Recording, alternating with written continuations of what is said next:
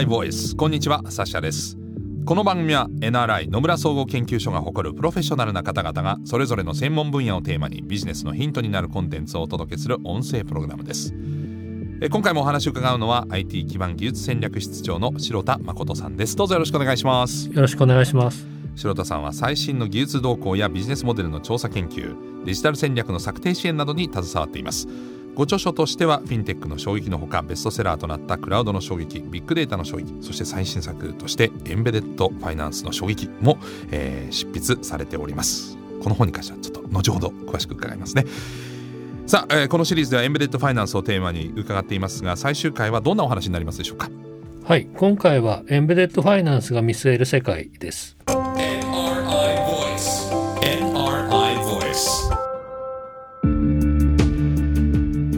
はい、えー、第1回第2回エンベデッドファイナンスの定義や、えー、業界構造、えー、これまでの、まあ、類似サービスの違いについて伺いました。そして前回はですね第3回国内外の先進企業によるエンベデッドファイナンスへの取り組みについて伺ってきました。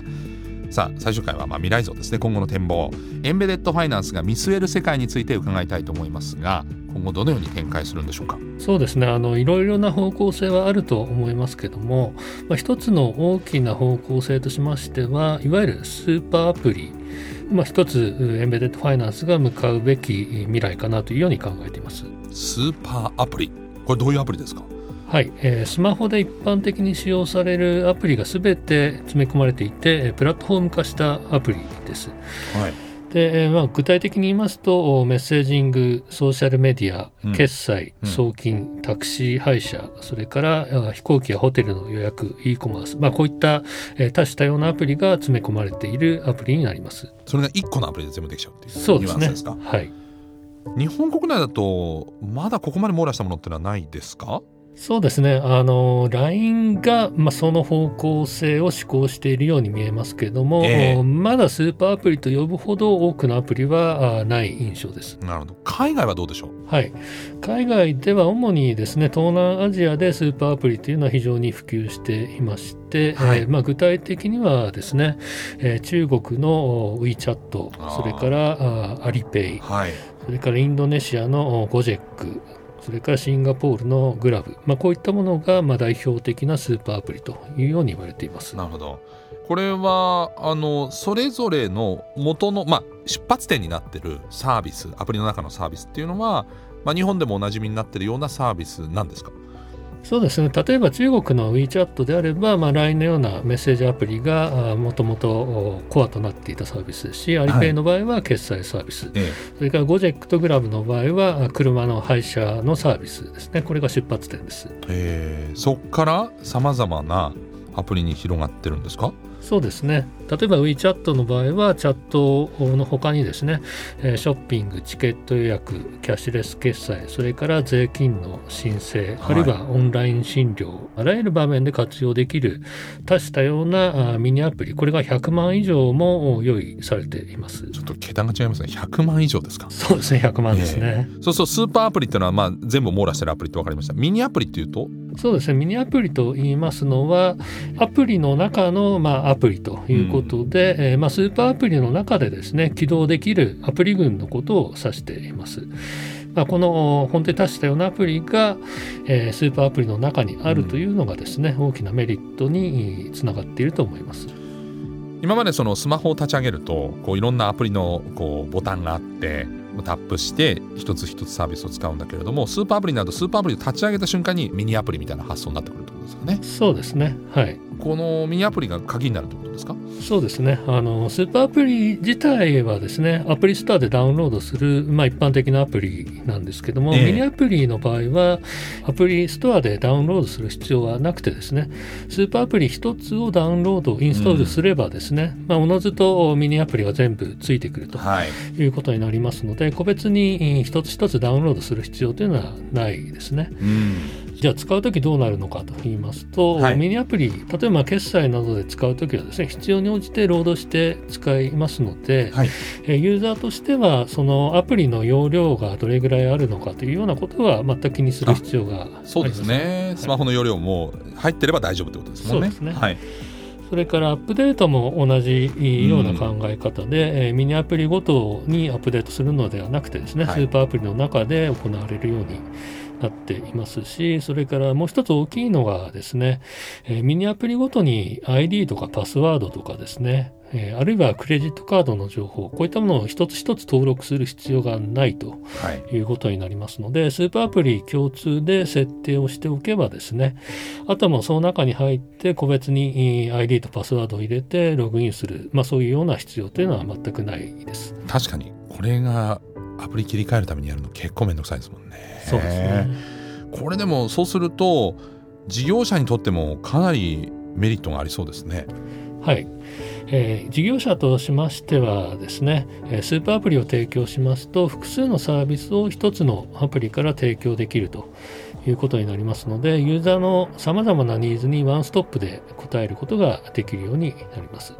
つまりですね一旦自社のスーパーアプリにアクセスさえしてもらえればですね、うん、その中で全てニーズに応えることができてですね他社のアプリに流出するということを最低限に抑えられると。まあ、簡単に言うとユーザーの囲い込みができるということになります。逆に言うとそのスーパーアプリの派遣争いになっていくということですね。そうですね自分のところのスーパーアプリをインストールしてもらえるかどうか、まあ、これが非常に重要になってきます。うん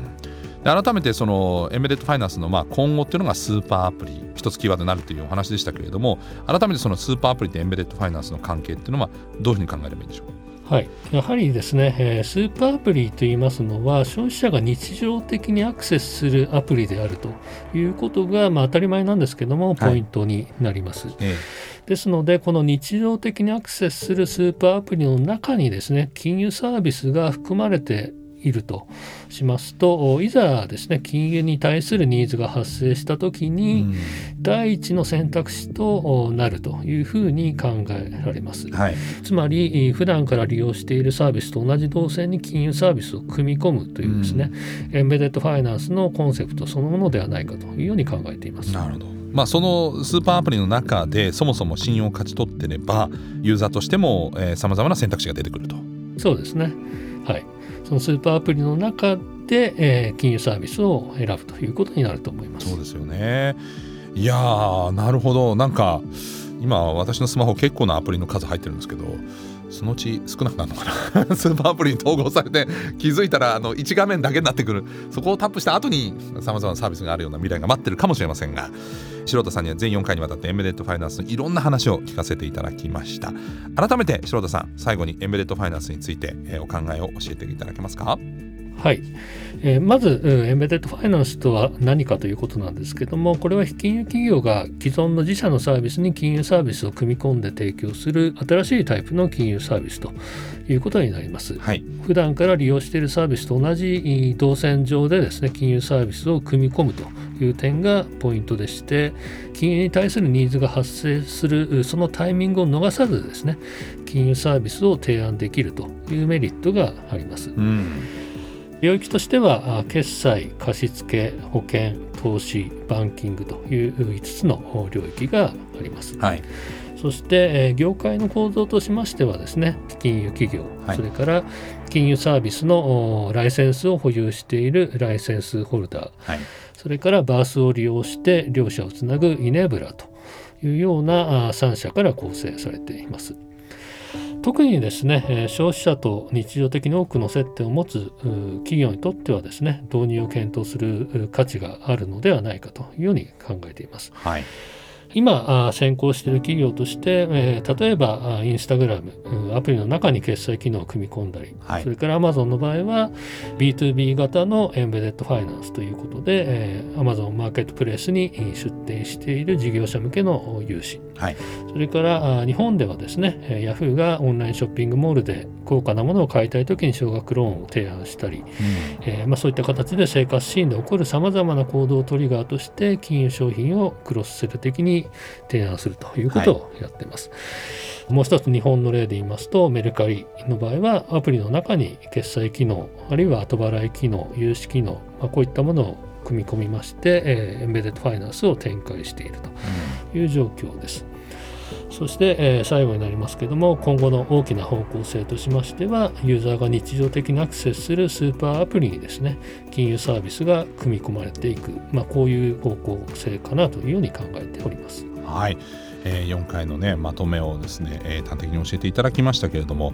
まだまだ多分話足りないもしくは深い領域もたくさんあると思うんですが冒頭でもちょっとお話しいたしましたエンベデッドファイナンスの衝撃新しい著書が出版、えー、になってるんですよね、えー、こちらはどんな内容になってるんでしょうか？そうですね、えー、今回まあ全4回ということで短い時間で、えー、紹介してきましたけども本の中ではですねさらに数多くの企業の事例、えー、今回ご紹介しきれなかったった企業がいかにエンベデッドファイナンスに取り組んでですね利益を上げているのか。そしてま伝統的な金融機関がですねこのエンベデッドファイナンスという新たな金融サービスの潮流に対してどのように取り組みを始めているのかというところをより深く具体的にですね紹介をしております。はい、えー、東洋経済新報社が出ております。エンベデッドファイナンスの衝撃ぜひチェックしていただきたいと思います。白田さんどうもありがとうございました。ありがとうございました